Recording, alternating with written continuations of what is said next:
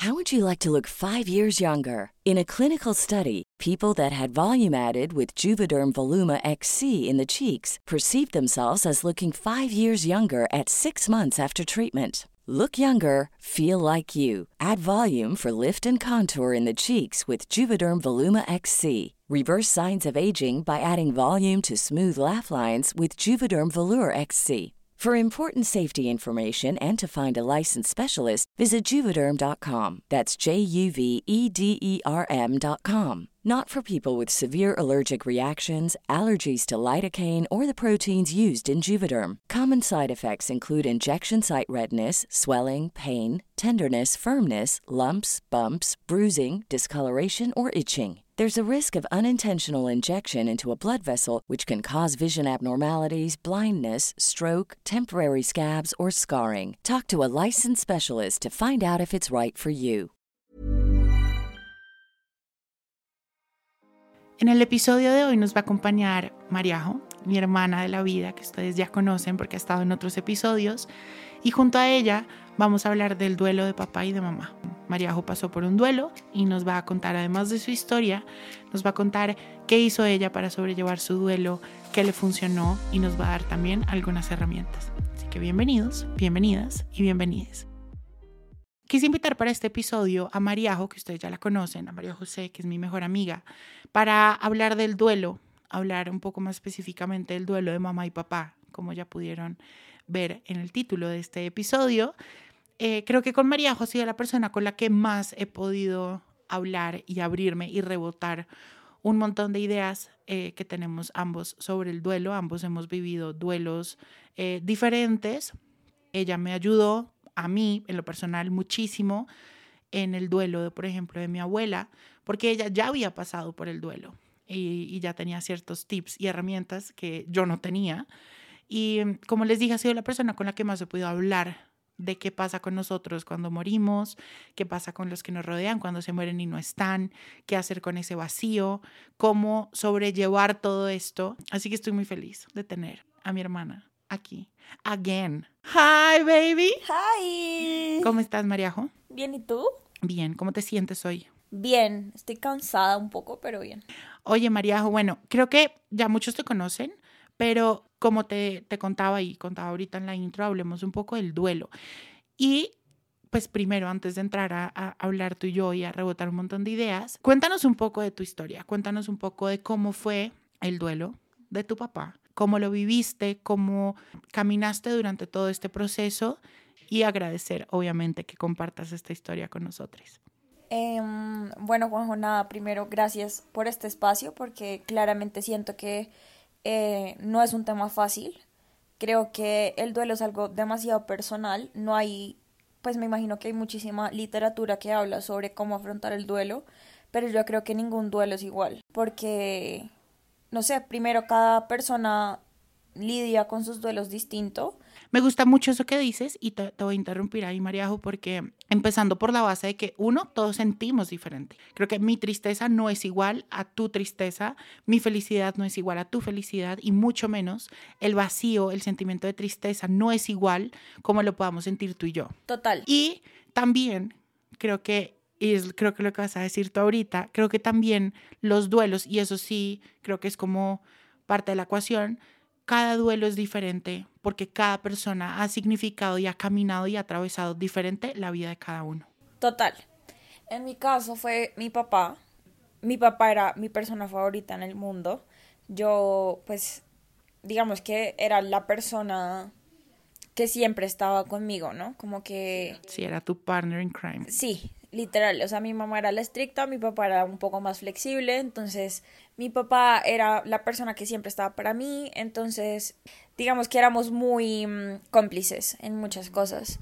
Entonces, mi papá se muere cuando yo tengo 14 años, que es una etapa que creo que para todos es difícil, uno apenas está entrando o pues como navegando lo que es la adolescencia. Y creo que también hablándolo y aterrizándolo un poquito más a cómo lo viste tú, haciendo un paréntesis, nuestra adolescencia, o sea, nuestros 13, 14, 15 de los dos fueron etapas de muchos cambios, empezando precisamente por, el, por la muerte de Jairo, que creo que nos afectó a ambos, pero todo, o sea, los cambios del cuerpo, los cambios de gustos. Estábamos ambos muy recién llegados al nuevo colegio. Eh, no, todo. Todo, todo era una etapa de transición muy difícil, que obviamente se volvió muchísimo más difícil cuando, digamos que tu mejor amigo, que en ese caso era mi papá, eh, ya no está.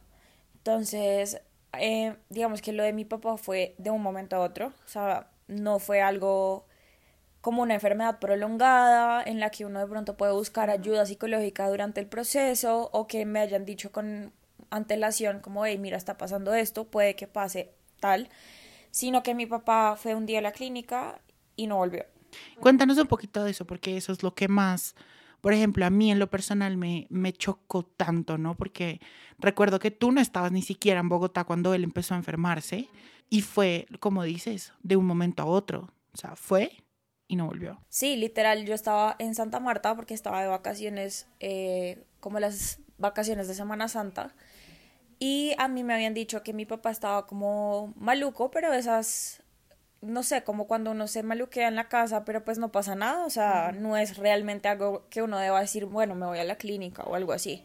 Entonces, el día que yo llegué a Santa, de Santa Marta a mi casa, mi mamá me recogió en el aeropuerto y me estaba contando como no, tu papá se siente mal, que yo no sé qué. Ya hemos llamado varias veces como al médico domiciliario y le han dicho que pues es un virus, etcétera. El caso es que cuando yo llegué me encontré con mi papá acostado en una cama. Mi papá era una persona que, o sea, por más de que estuviera enfermo, se levantaba, iba al trabajo, o sea, sí, como que no se dejaba tumbar. Entonces, me lo, encontré flaco, lo encontré cansado, sí, como otra persona muy diferente a la que yo tenía en mi cabeza cuando me fui. Obviamente yo cuando me fui fue como una o dos semanas, tampoco fue tanto tiempo, ¿no? Y em, mi papá llevaba enfermo por lo menos que cuatro días, o sea, no era mucho tiempo realmente para que se haya deteriorado como tan rápido. Entonces en ese momento yo le dije a mi mamá y a mi papá, obviamente dentro de mi cabeza pues de niña todavía, pues porque igual 14 años tampoco es que sea, y recién cumplidos, ni siquiera era como que yo ya estuviera casi de 15. Y les dije, no, pues nos vamos a la clínica. O sea, yo de verdad como que me impactó mucho esa imagen de mi papá como tan decaído, no sé. Entonces volvió a llegar como el médico domiciliario y le dijeron, bueno, vámonos a la clínica porque algo no está bien. Y em, pues yo en ese momento, eh, como era pequeña, pues mi mamá me dijo, quédate. Y eh, pues cuando, cuando yo sepa algo te llamo, porque obviamente no te, van no te van a dejar entrar, no podemos estar nosotras dos ahí en la, en la parte de urgencias. Y así empezó a pasar el día, el día, el día. Eh, eso fue cuando mi papá se fue eran como las 2 de la tarde, no sé, más o menos. Y empezó a transcurrir el día, mi mamá me llamaba y me decía, no, lo van a operar, y yo como, no entiendo por qué lo van a operar, o sea, así como que todo era tan manejable en mi cabeza y todos pensábamos que era algo tan poco grave que nunca se nos pasó por la cabeza que tuvieran que intervenirlo o que tuvieran que hacer, hacerle algún procedimiento. Pues es que yo creo que todos teníamos también esa idea que nos, lo que nos habían dicho los médicos domiciliarios de que era un virus. Sí, sí, o sea, nadie entendía. Entonces, eh, él entró a cirugía y pues en la cirugía ya todo se complicó y murió. Entonces, obviamente mi mamá no me llamó a decirme, sino que ella esperó a llegar a mi casa y yo estaba muy ansiosa como esperando en el, en el estudio de mi casa porque pues yo estaba como no entendía por qué mi mamá no me contestaba el celular, tampoco entendía por qué había pasado tanto tiempo sin que ella me hablara, ni que me diera como algún tipo de pista de qué estaba pasando. Yo estaba sola en mi casa. Cuando mi mamá llegó, yo me acuerdo que pues yo me volteé como ¿qué pasó? Porque llegó sola y llorando. Entonces me volteé y le dije ¿qué pasó? Y me dijo, Mariajo, tu papá se murió. Y tampoco la culpo, ¿no? O sea, porque uno cómo más le puede decir a un hijo eso. O sea, ella también estaba en pues, shock. O sea, ya ella estuvo en todo el momento ahí cuando le no, vamos a meterlo a operar a ver qué es lo que está pasando, bla, bla, bla. Y de la nada le dice, no, no, o sea, no, no sobrevivió. Entonces, claramente, o sea, una mamá, ¿cómo le va a decir a un hijo de la mejor forma? O sea, no hay mejor forma para decirle a alguien como tu papá se murió es una de las cosas más difíciles de decir.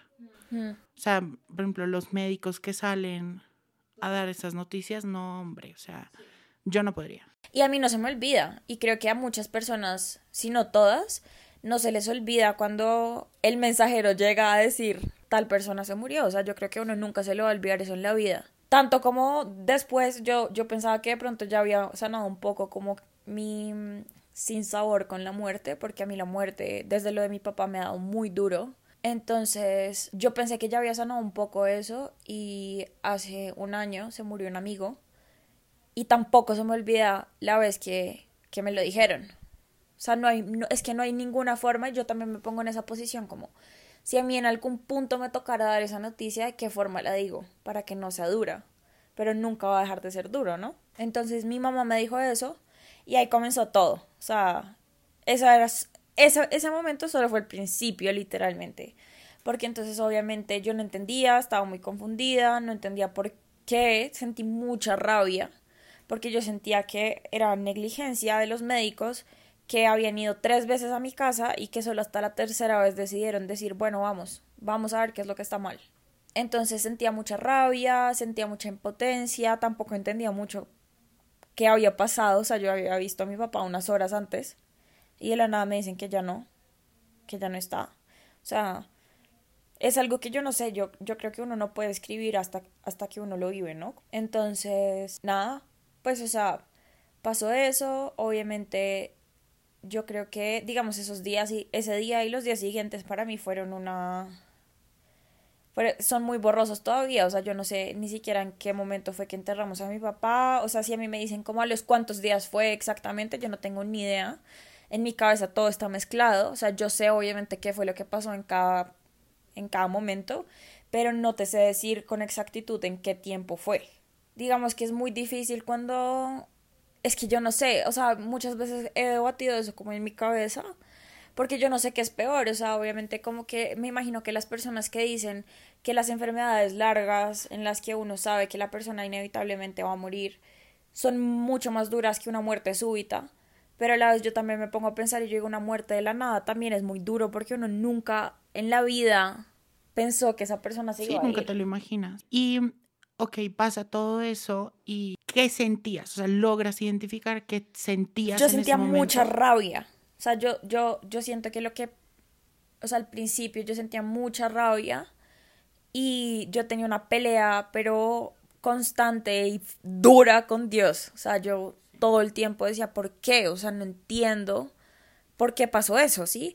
Entonces él como que buscaba echarle culpa a la gente, entonces eran los médicos, a los que fueron y nunca pues le dijeron que fuera al, a la clínica, eh, sí, como a mil factores distintos que yo no entendía por qué habían intercedido como en esa situación, ¿no? Entonces yo sentía mucha, mucha, mucha rabia, como impotencia también. Y, y obviamente esa rabia y todo eso va pasando y lo que te queda es un vacío. A mí me, yo sentía vacío. O sea, yo sentía un vacío muy profundo porque además solo en mi casa éramos mi mamá, mi papá y yo. Entonces quedamos mi mamá y yo. Obviamente al principio pues toda mi familia llegó, los amigos, no sé qué, la gente. Pero igual llega un punto en el que la vida sigue. No es pensarlo como se fueron y me dejaron, sino yo creo que también, por ejemplo, esas compañías de estar contigo los primeros días y eso, también llega un punto donde uno tiene que como apartarse un poquitito para darte el espacio a ti de empezar a hacer el duelo, de empezar otra vez a entender cómo va a ser tu realidad y empezar a trabajar en eso. Total, pero también es una realidad dura, ¿no? Porque cuando tú tienes un montón de gente a tu alrededor, por lo menos tú sientes que está pasando algo, pero hay un momento en el que nada pasa, ¿no? O sea, nada pasa. Yo obviamente no iba al colegio, pues por no sé cuánto tiempo, no, no fue mucho, porque igual yo tampoco quería quedarme encerrada en mi casa porque me estaba volviendo loca. Eh, entonces todo ese silencio, porque uno que habla, ¿sí? Entonces mi mamá y yo nos veíamos y era solo a llorar, ¿sí? O sea, no, no había mucha conversación de por medio ni nada. A ti, Mariajo, en algún punto se sentó tu mamá o alguien a decirte, ok, ¿qué sientes realmente? Hagamos el duelo o te entregó herramientas para hacer el duelo. Yo siento que ahí hay una línea muy delgada entre ser una persona que apoya y ser una persona imprudente, ¿no? Entonces, hay muchas personas que se curan en salud en cuanto a eso, entonces simplemente te dicen como te acompaño, ten mucha fuerza, sí, o sea, como esas palabras de aliento, pero yo creo que, digamos, en mi caso personal, cuando, cuando a mí me empezaban a dar consejos y a decir vainas, yo decía, cállate, no tienes ni idea de lo que estás hablando, sí, o sea, como que yo sentía que las palabras que me decían, y, y, y, lo estoy diciendo como siendo muy honesta, porque obviamente uno en ese momento es como, ay, gracias, no sé qué, porque, ajá. Pero uno, pues yo en el fondo decía, tú no tienes ni idea. O sea, tú, tú no acabas de pasar por lo que yo pasé. Entonces sentía esa, como esa rabia de no me jodas, ¿sí? O sea, no, no, no, no hay nada que me puedas decir que haga esta situación mejor. Yo te voy a contar, creo que nunca te lo he dicho, pero yo no sabía qué hacer, ni qué decir, ni nada. Y por eso creo que yo duré tanto tiempo en el que solo estaba al lado tuyo, pero callado.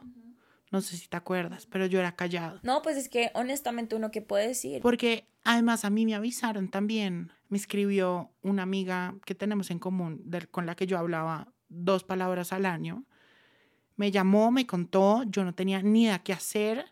Eran las 11 de la noche. Sí, como que, ¿no? Y para mí también fue mierda Jairo. Y es que uno que hace, o sea, uno que dice. yo no sabía, porque además creo que a mí también me llegó esa noticia en, un, en una cabeza que yo no tenía herramientas, que no tenía herramientas y nunca me había ni siquiera cuestionado el tema de la muerte. Igual que para mí, o sea, esa fue la primera vez en mi vida que yo me enfrenté a eso, ¿no? Como realmente perder a una persona. O sea, porque yo...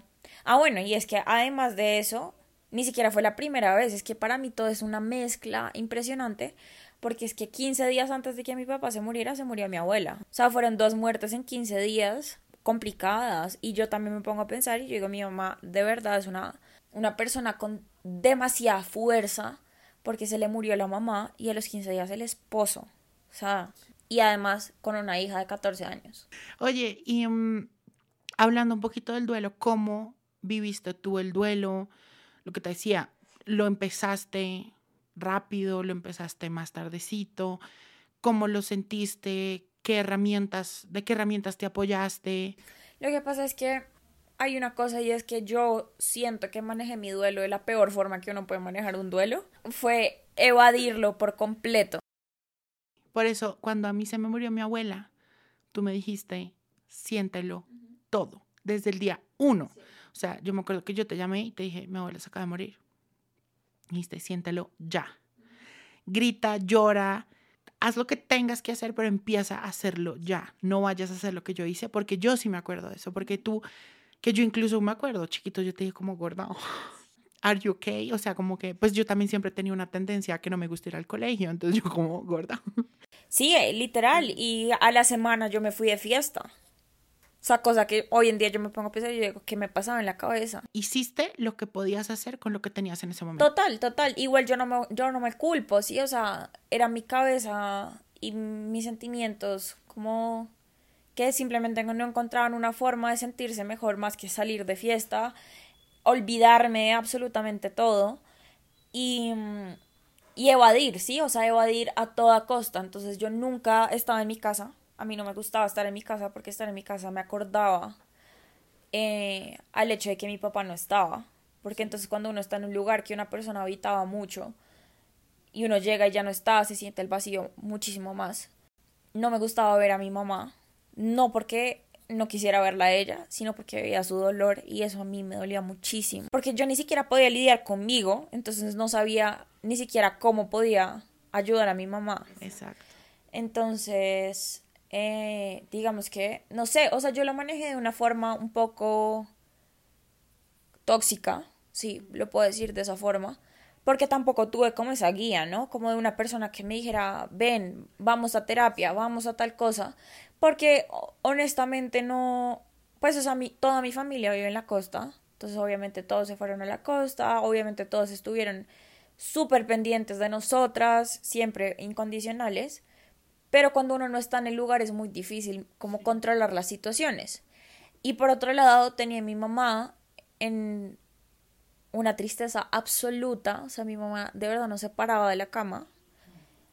Entonces, las decisiones que yo tomara eran mis decisiones y punto, nadie intercedía ahí, ¿no? Y, ok, tú tomaste el, el duelo tarde Y pero cuando ya lo empezaste a hacer y a vivir, ¿cómo fue eso? O sea, ¿qué hiciste? ¿Qué te funcionó a ti? ¿Qué herramientas tuviste? O... Una vez cuando estábamos hablando en este podcast, yo creo que estábamos nosotros dos hablando que nosotros aprendíamos muchas veces a los totazos. Y yo creo que yo aprendo a los totazos. No, no, sé por qué es esa tendencia, que me parece que debo un poco cambiarla. Pero lo mismo me pasó con el duelo. O sea, yo realmente inicié mi duelo, diría yo, que cinco años después de que mi papá se murió. Porque durante cinco años huí con todas mis fuerzas de enfrentar ese dolor, ¿no? Yo creo que lo tenías encapsulado y se salía a veces de a poquitos, de a poquitos, de a poquitos. Total. Y entonces se salía y lo que yo hacía era empujarlo y empujarlo y empujarlo. Hasta que llega un punto en el que, como todas las cosas, me explotarán en la cara. Como todo lo que uno evade, eventualmente llega. ¿Qué fue eso que te explotó? Fue una mezcla de cosas. Digamos que llegó un punto en el que mi mamá obviamente ya estaba, pues, o sea, ya sí había hecho su duelo de alguna forma, pues, mucho más sana.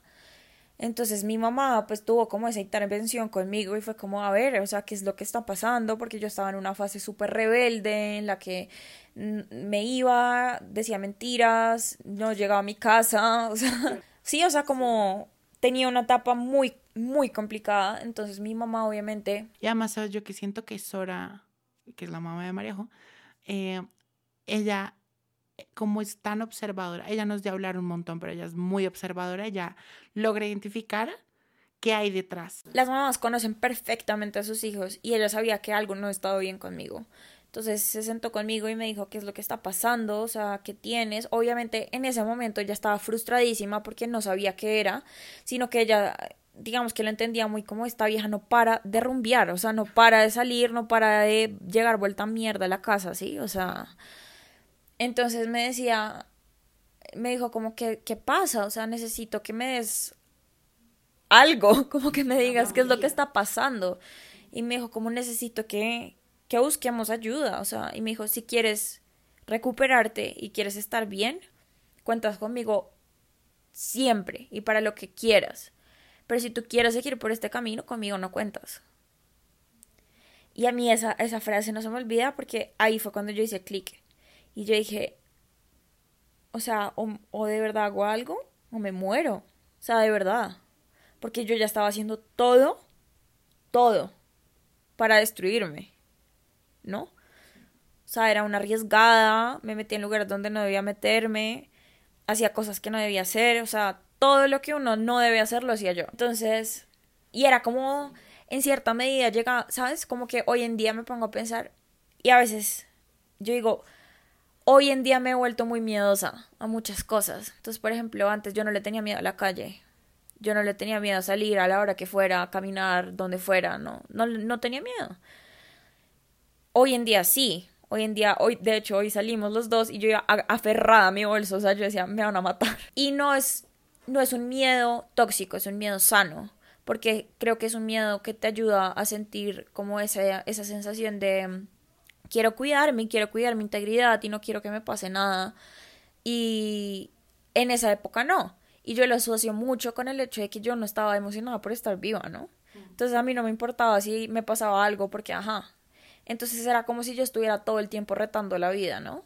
Entonces yo sentía como, bueno, voy a hacer esto y pues, ajá, que, que pase lo que tenga que pasar. ¿Y qué fue? O sea, ¿con qué te encontraste? ¿Qué fue lo que trabajaste en el duelo? ¿Qué te acuerdas que hiciste para, para empezar a trabajarlo? Bueno, pues, o sea, después de lo que pasó con mi mamá, buscamos efectivamente como terapia. Eh, encontré a mi psicólogo, que es, siempre lo voy a decir, es la persona que me salvó a mí la vida, o sea, honestamente me salvó la vida. Y yo a le agradezco todos los días y todo el tiempo, porque sin él, pues realmente hoy no sería ni la mitad de la persona que soy hoy. Entonces, como que empecé ese proceso, fue un proceso muy largo de todos los días. Yo iba todos los días a terapia, absolutamente todos los días. Yo me acuerdo que lo primero que tú trabajaste fue con hacer las paces con el hecho de que tu papá ya no estaba físicamente contigo. Eso me acuerdo que fue lo primero que tú trabajaste y también en soltar esa tristeza de que tu papá ya no estaba, que la disfrazaste Porque es que mucho yo con sentía, rabia. yo sentía también mucha culpa. Porque entonces a mí me pasaba que cuando yo la pasaba bien o me sentía bien, sentía que estaba traicionando a mi papá. Porque entonces sentía que yo no podía estar feliz porque mi papá ya no estaba. Sí, entonces yo decía, si estoy feliz, si estoy viviendo mi vida y me siento bien, estoy traicionando a mi papá porque yo debería estar triste. Y eso es algo, pues obviamente hoy en día lo reconozco como algo que no tiene ningún tipo de sentido, pero en ese momento para mí tenía todo el sentido, o sea, yo decía, yo, mi vida ya no puede seguir, o sea, para mí, para mí cuando mi papá se murió yo también me morí, literalmente, o sea, yo dije, aquí ya se acabó mi vida, o sea, ya, este fue mi fin. Entonces cuando yo sentía que tenía un poquito de vida, la apagaba, porque yo sentía que no, no tenía sentido, ¿no? Como como no, no, para mí no valía la pena vivir un mundo en el que mi papá no estaba. Entonces empecé como ese proceso de recuperación, como de tantas vainas. Y lo que tú dices, como que empecé a decir como, bueno, hacer las paces con la idea de que él ya no estaba, ¿no? Como de verdad, porque uno dice, bueno, sí, ajá. Pero cuando uno de verdad dice, no, es que ya no está y es que no va a volver, es cuando es muy duro muy duro. Y también a mí me acuerdo que siempre todo el mundo me decía, tienes que soltarlo, tienes que soltarlo. En todo, como en esos cinco años de negación, todo el mundo me decía, tienes que soltarlo, tienes que dejarlo ir. Personas que me decían, tienes que dejarlo ir porque no lo estás de dejando descansar.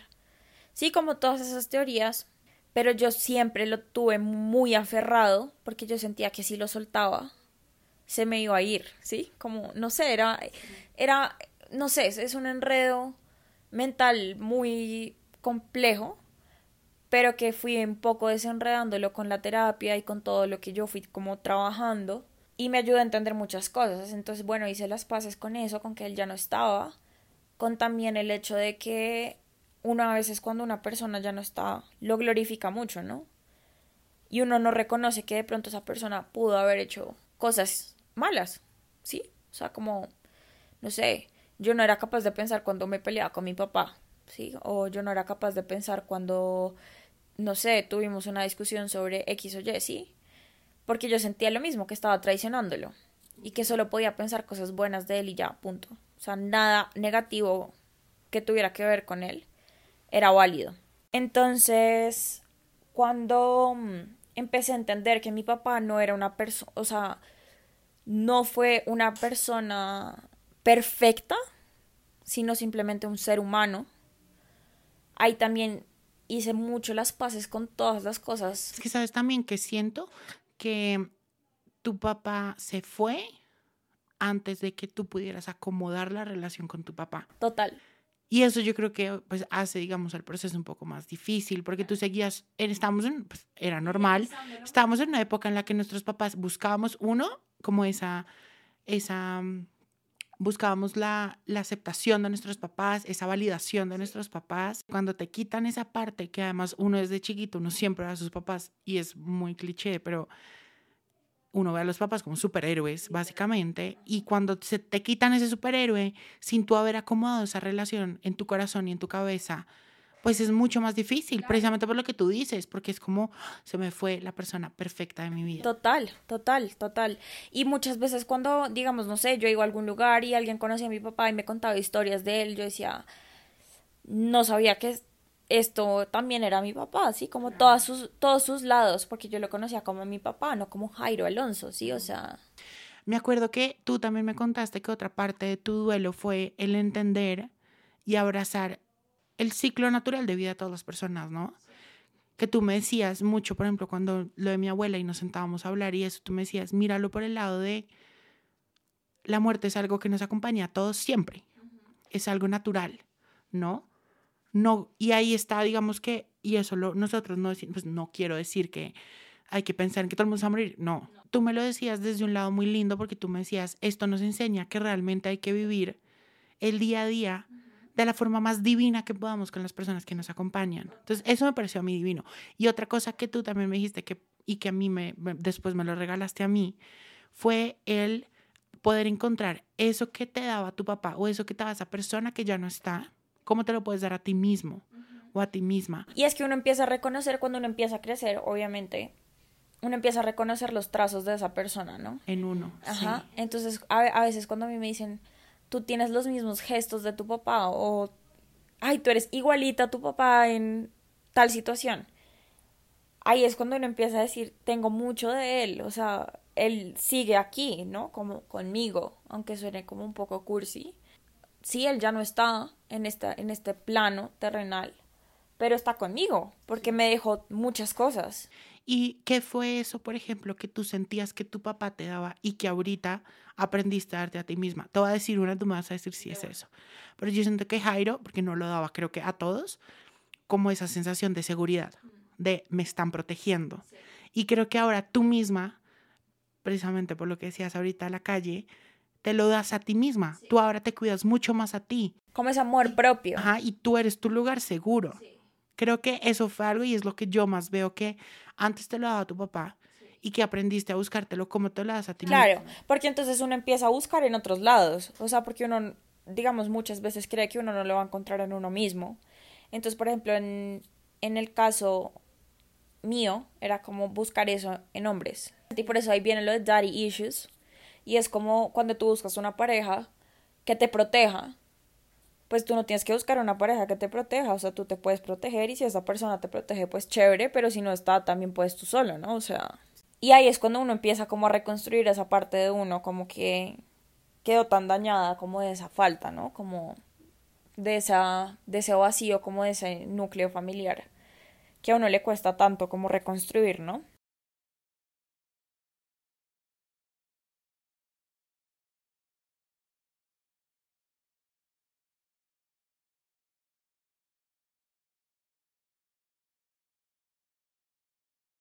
Sea, yo dormía con las pijamas de mi papá. O sea, de verdad para mí fue muy difícil.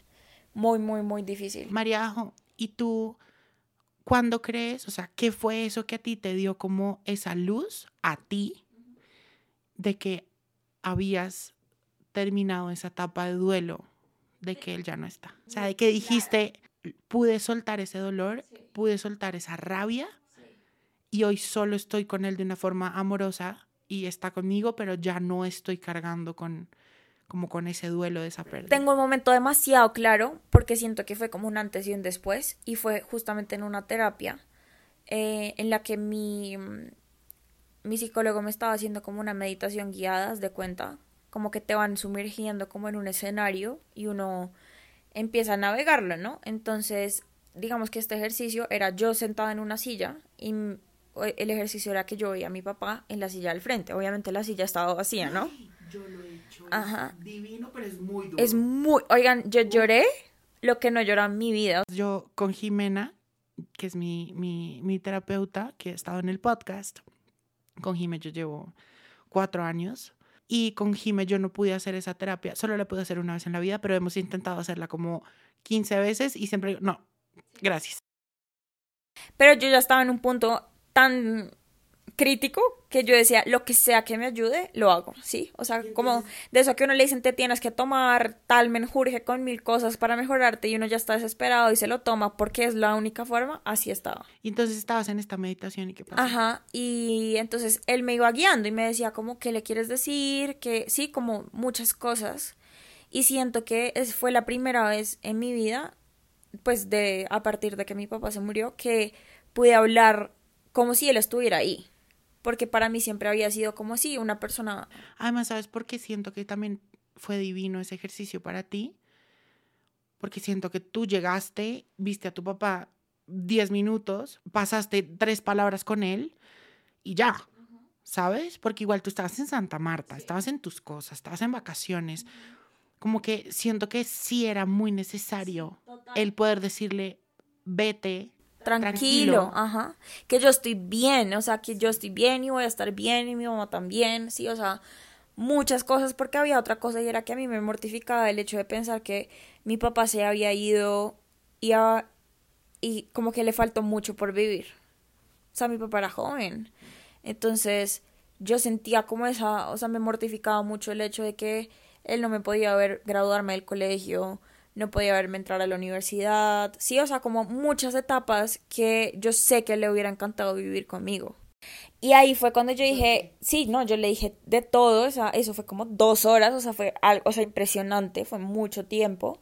Y le dije todo lo que quería decirle, sentí todo lo que tenía que sentir y me acuerdo que al final mi psicólogo me dijo, imagínatelo a él como una luz, quítate como esa de la cabeza esa imagen de él un momento y conviértela en luz.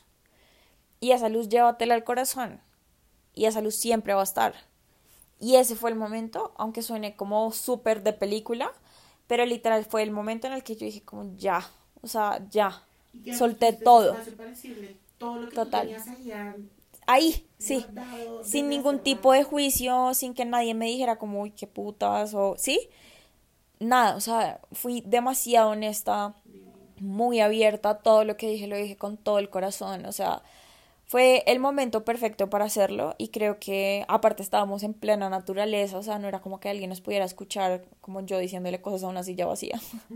Entonces, como que sí, yo estaba tan metida en todo que realmente lo vi muy en serio, o sea, lo, lo sentí y yo sentí a mi papá ahí, o sea, de verdad, creo que eso fue lo que me, como que me, me marcó tanto, era que yo sentía que mi papá estaba ahí. ¿Sí? Como de verdad yo sentía que él estaba escuchando todo lo que yo decía. Me acuerdo un poco, no sabía que era como tan así el ejercicio, porque sí, pero sí me acuerdo que me habías contado que tú supiste que había cerrado ya ese duelo gracias a un ejercicio que habías hecho en el que le pudiste expresar, aunque no estamos conociendo mi historia en este episodio, para mí, por ejemplo, yo sentí que pude cerrar un poco, porque siento que me falta un poco el duelo de mi abuela, pero que le pude cambiar un poco el lenguaje y que pude empezar como a moverme de diferente manera, cuando, por ejemplo, cambié el dolor como por el amor. Yo creo que ahí es, para la mayoría de personas con las que he hablado como al respecto, muchas personas tenemos en común eso, como que uno se da cuenta que ya pasó ese duelo, por así decirlo, doloroso, cuando ya no recuerda con dolor, sino con amor. Ahí es cuando uno siente que ya digamos que lo, lo superó de alguna forma. ¿Cómo podemos acompañar a alguien que pasa por el duelo? O sea, tú no dejaste que te acompañáramos, pero tú sí has acompañado a alguien y creo que lo has hecho de una forma espectacular. O sea, a mí me parece que, pues como yo era esa, esa persona que no quería escuchar ningún consejo, ni nada, nada de lo que me dijeran para mí era válido porque yo sentía que nadie podía sentir mi dolor. Entonces yo lo que creo que uno, lo mejor que uno puede hacer es escuchar. Si la persona quiere hablar, escuchar. Si no quiere hablar, pues no hablar. Si la persona quiere comer, vamos y comemos. Si no quiere comer, le traes comida. ¿Sí? O sea, ser esa persona que está ahí incondicionalmente. Acompañar. Sin tener que imponer, ¿sí? Acompañar, acompañar y punto porque la gente a veces cree que tiene que decir y hablar y hablar y hablar y encontrar las palabras perfectas, pero muchas veces a uno le entra por un nivel y le sale por el otro. Entonces, para mí lo más valioso cuando una persona está en un duelo es simplemente que esa persona sepa que uno está ahí y que puede contar con uno. Bueno, y para ir cerrando, em, ¿qué enseñanzas te dejó eh, la muerte de tu papá y el proceso de duelo o sea, ¿qué fue eso que te dejó a ti? Que hoy ves diferente, que hoy estás manejando diferente. Dos cosas. La primera, que es una que tú mencionaste ahorita, de la de vivir realmente y valorar a la persona que uno tiene al lado porque no tienes ni idea en qué momento va a ser la última vez que le digas chao. Entonces, por ejemplo, mi novio, mi novio se burla a veces de mí porque yo me despido de él y le digo, te amo. Y él me dice, te amo. Y yo le digo, te amo. Y le digo, te amo 20 veces. O sea, literal, y él me dice, como te amo, yo también te amo. Y yo, no, pero es que te amo, o sea, de verdad, te amo. Y él me dice, sí, yo, o sea, sí como esas personas que es como, sí, ya, o sea, ya me lo has dicho, como, tranquila, vete, tranquila. Y con mi mamá es igual. Yo me bajo del carro o me voy y le digo, te amo, te amo, te amo. Y le digo así mil veces. A ti también cuando me voy, te amo, chao, te, amo, me avisas, dale, te amo, chao. Así. Porque a mí me parece que eso me quedó. O sea, yo no se lo dije a mi papá. O sea, se lo dije cuando lo subí a la ambulancia y le dije, te amo, nos vemos más tarde. Y solo se lo dije una vez. Entonces a mí me quedó como ese, raye, por así decirlo, que igual no creo que se raye, sino que pues es como una gratitud también y como quiero que sepas que te amo con todo mi corazón, que te valoro, que eres mucho para mí en mi vida, por si no nos volvemos a ver y no lo veo como de una forma dramática, sino como de que quiero estar tranquila con el hecho de que si esta es la última vez que te vi, te dije te amo mil veces y las veces que lo sentí, ¿no? Y, no, y, quiero como hacer hincapié en que no es como con esa mentalidad fatalista de chao, no, no, no, no nos vamos a ver nunca más, ¿no? Sino que es algo que me quedo como de si lo quiero decir y lo siento. Yo creo que por yo tú desde hace mucho tiempo, creo que gracias a eso tú vives muy tranquila con cómo has vivido la vida con cada una de las personas que te acompañan. Entonces yo creo que cuando tenga que llegar el momento en el que tú le tengas que decir adiós ya de última vez a alguien, creo que vas a estar muy tranquila. Sí, porque, o sea, yo digo, todo lo que te tenía que decir, te lo y viviste como lo tenías que vivir, sentiste como tenías que sentir, y eso es algo lo que yo admiro mucho. Porque hay muchas personas que dicen, no, no, qué oso decirle esto. Yo fui la primera en decirle te amo a mi novio, no me importa. Pero siempre que entro como en ese tipo de diálogos, como de, ¿será que sí? ¿Será que no? Es como, ¿y qué? O sea, lo peor que puede pasar es que la persona, no sé, diga algo que no, no te guste, pero tú puedes estar con la tranquilidad de que todo lo que sentiste lo dijiste y no te guardaste absolutamente nada. Sí, o sea, lo que la otra persona haga con eso ya es cuestión de esa persona. Y la última cosa que, que me dejó es el hecho de que, no sé, como respetar el hecho de que muchas personas viven el duelo muy distinto hay personas que no lloran y eso no significa que no estén sufriendo igual que uno. Hay personas que se ríen porque esa es la forma en la que lidian. Y siento que es de respetar eso, ¿no? Como... Yo creo que lo podemos englobar mucho como en ser empática. Tú siempre has sido una persona muy empática, pero creo que desde lo de tu papá, más que todo desde que pudiste hacer todo este duelo, te volviste una persona muy empática y muy respetuosa como el cómo sienten las demás personas. Sí, porque yo creo que como sociedad estamos muy como programados de decir, no, es que no está triste porque no ha llorado. Pero es que no se trata de llorar. Y uno nunca va a saber cómo la otra persona se está sintiendo, por más de que uno lo intente. O sea, podemos estar perdiendo la misma persona el mismo día, la misma circunstancia, pero cada uno vive las cosas muy distinto. Y hay que, lo que yo pienso es que uno tiene que entender y además de eso validar el hecho de que todas las personas sienten distinto, pero cada persona lleva su duelo de forma distinta también. Entonces, nada, es eso, como respetar el hecho de que todos sentimos diferente, pero digamos que nos une eso, como el dolor de haber perdido a alguien y después haber sobrevivido a eso. Mariajo, em, bueno, démosles a, nuestra comunidad divina un consejo para sobrellevar el duelo de papá o de mamá? Lo mismo que te dije a ti y lo que le he dicho a todo el mundo que, que ha pasado por una situación similar. Sentir. Sentir no es un delito. Sentir, al contrario, es lo que más sana.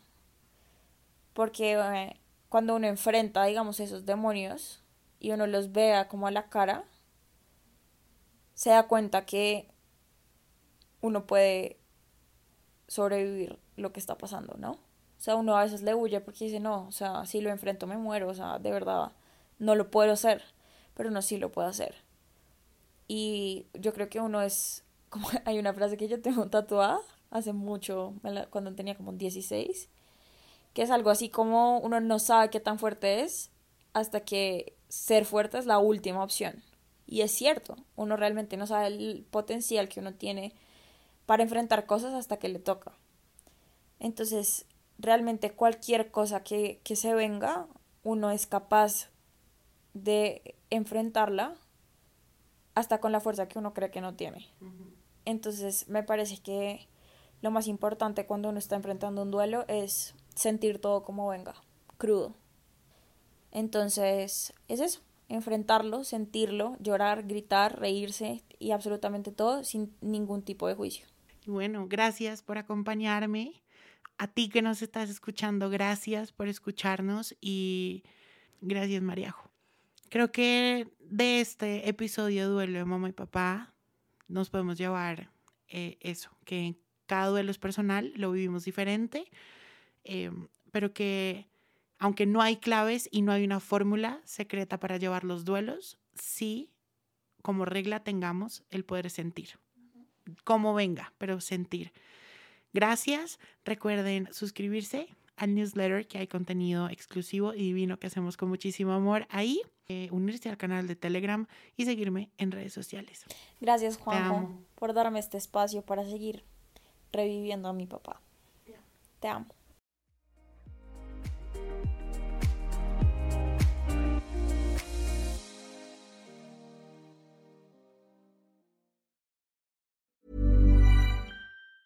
Even on a budget, quality is non-negotiable. That's why Quince is the place to score high-end essentials at 50 to 80% less than similar brands. Get your hands on buttery soft cashmere sweaters from just 60 bucks, Italian leather jackets, and so much more.